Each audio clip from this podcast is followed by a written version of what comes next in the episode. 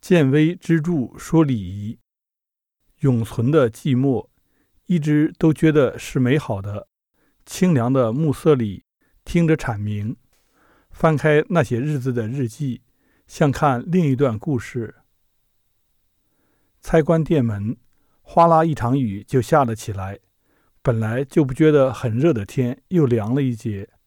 山居最大的福气在夏天，外面的人都要晒化了，而山里连着热几天，必定会有一场雨。多年来都是如此。这个月似乎是出家以来觉得过得最快的一个月，每天早出晚归，到二王庙学习科仪。记得刚去的那天，凌霄花盘着紫薇树，开得热闹极了，路过的人没有不抬头看的。我也是第一次看到那么多的凌霄花，花藤顺着树枝就爬上去了，然后像帘子一样垂下来，而此时。凌霄花早已凋谢，树尖上的紫薇渐渐开了出来。在二王庙学习的这些天，偶尔又觉得日子过得很慢。譬如在午间，一些用功的道友在走廊上温习功课，也有人在闲聊。我往往把饭菜端到二楼吃，二楼看得很远，可以看到楼下的空坝子，还有银杏树、樟木。樱桃树树叶结成屏障，挡住了大半阳光，所以人不觉得热。樱桃树后面晒着经衣被单，左边有棵很大的枯木，不知道来年能否活过来。从树缝中恰好能看得见岷江，再远一点是城市了。财神塔格外醒目。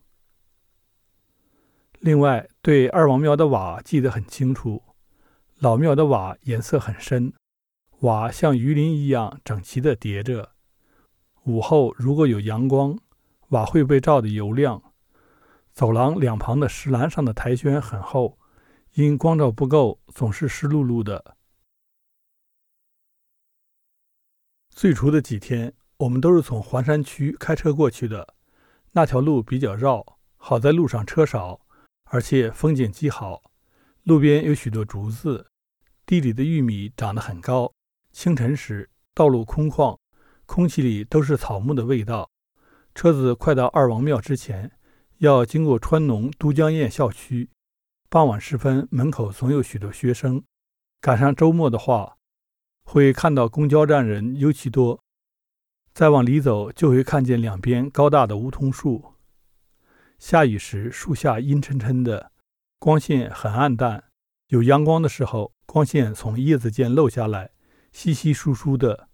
那段路一直很想下车走走的。后来有几天走过的时候，师傅把车停在玉垒阁外面。我们学习完后要走到公交站旁边，能近距离看见梧桐树，对面是红墙，有点粉的红，夕阳照在墙上，映的梧桐叶更宽阔了。我和另外两个道友在空地上有一句没一句的搭话，大都是说当天学习的内容。有时候等久了，师傅还没上来，我们就在地上踏钢步：九峰破会钢、三抬杠、南斗北斗岗、八卦杠，这些基本的钢步是从科一培训里学的。午间往往鼓声不断，人在屋子里休息，总是听见咚不隆咚的声音，清脆利落。后来没过几天，大家就乏了，法器也停了下来，什么声都没有了。恰好那天中午我没什么睡意，一个人在教室里练习，后碰到卓师爷，请他老人家挨个打鼓点给我听，流水、潮山会、调旗、小过板等，每个我都录了下来。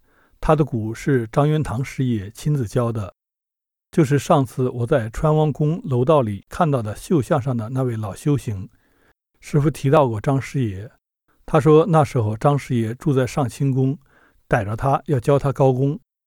可在他们那个年代，有一种看法是坤道没必要学高功，他一直就没学。后来师傅想起来，总觉得遗憾。卓师爷弹的鼓特别好听，手指很灵活，问他有没有技巧。他也直说“苦练”二字，我想，这大概是学任何东西都躲不过的两个字。这次一起去学习的道友有很多，在道观里住宿很成问题。像我们这些离得近一点的人，每天回来住；外地来的则住在道观里，多人住一间房，午睡也是个问题。大多数人都是找个熟悉的道友挤一挤。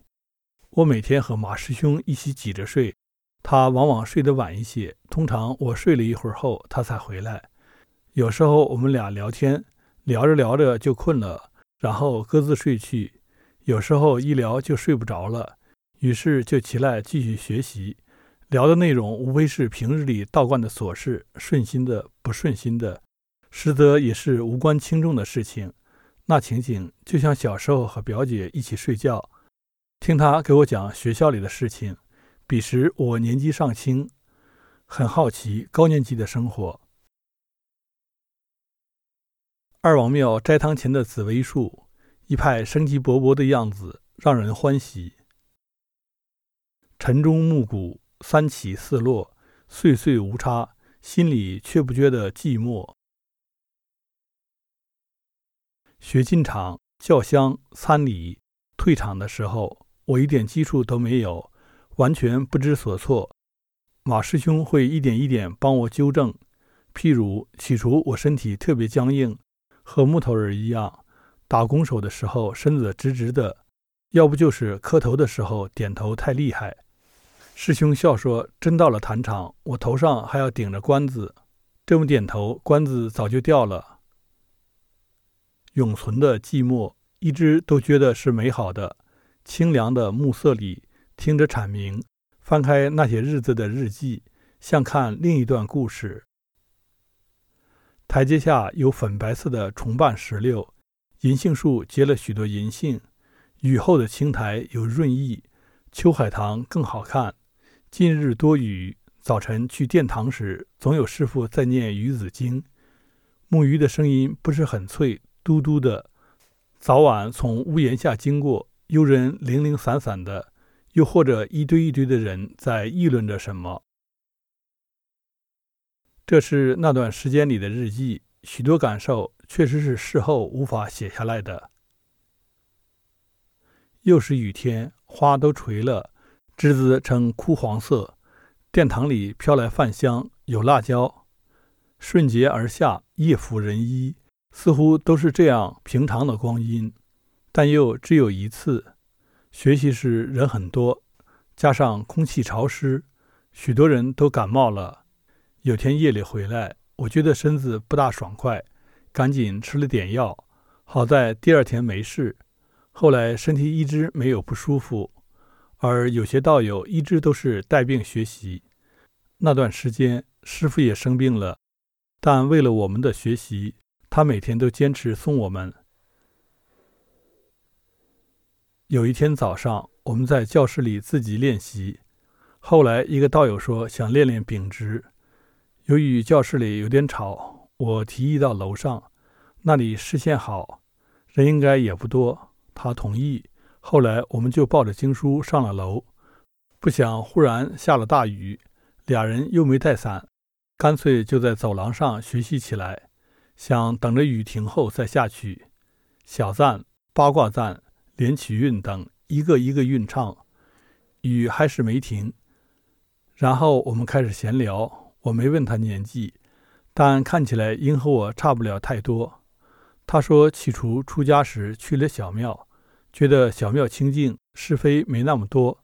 但现在觉得在小庙有个问题，学习不方便，而在大庙学习的机会多。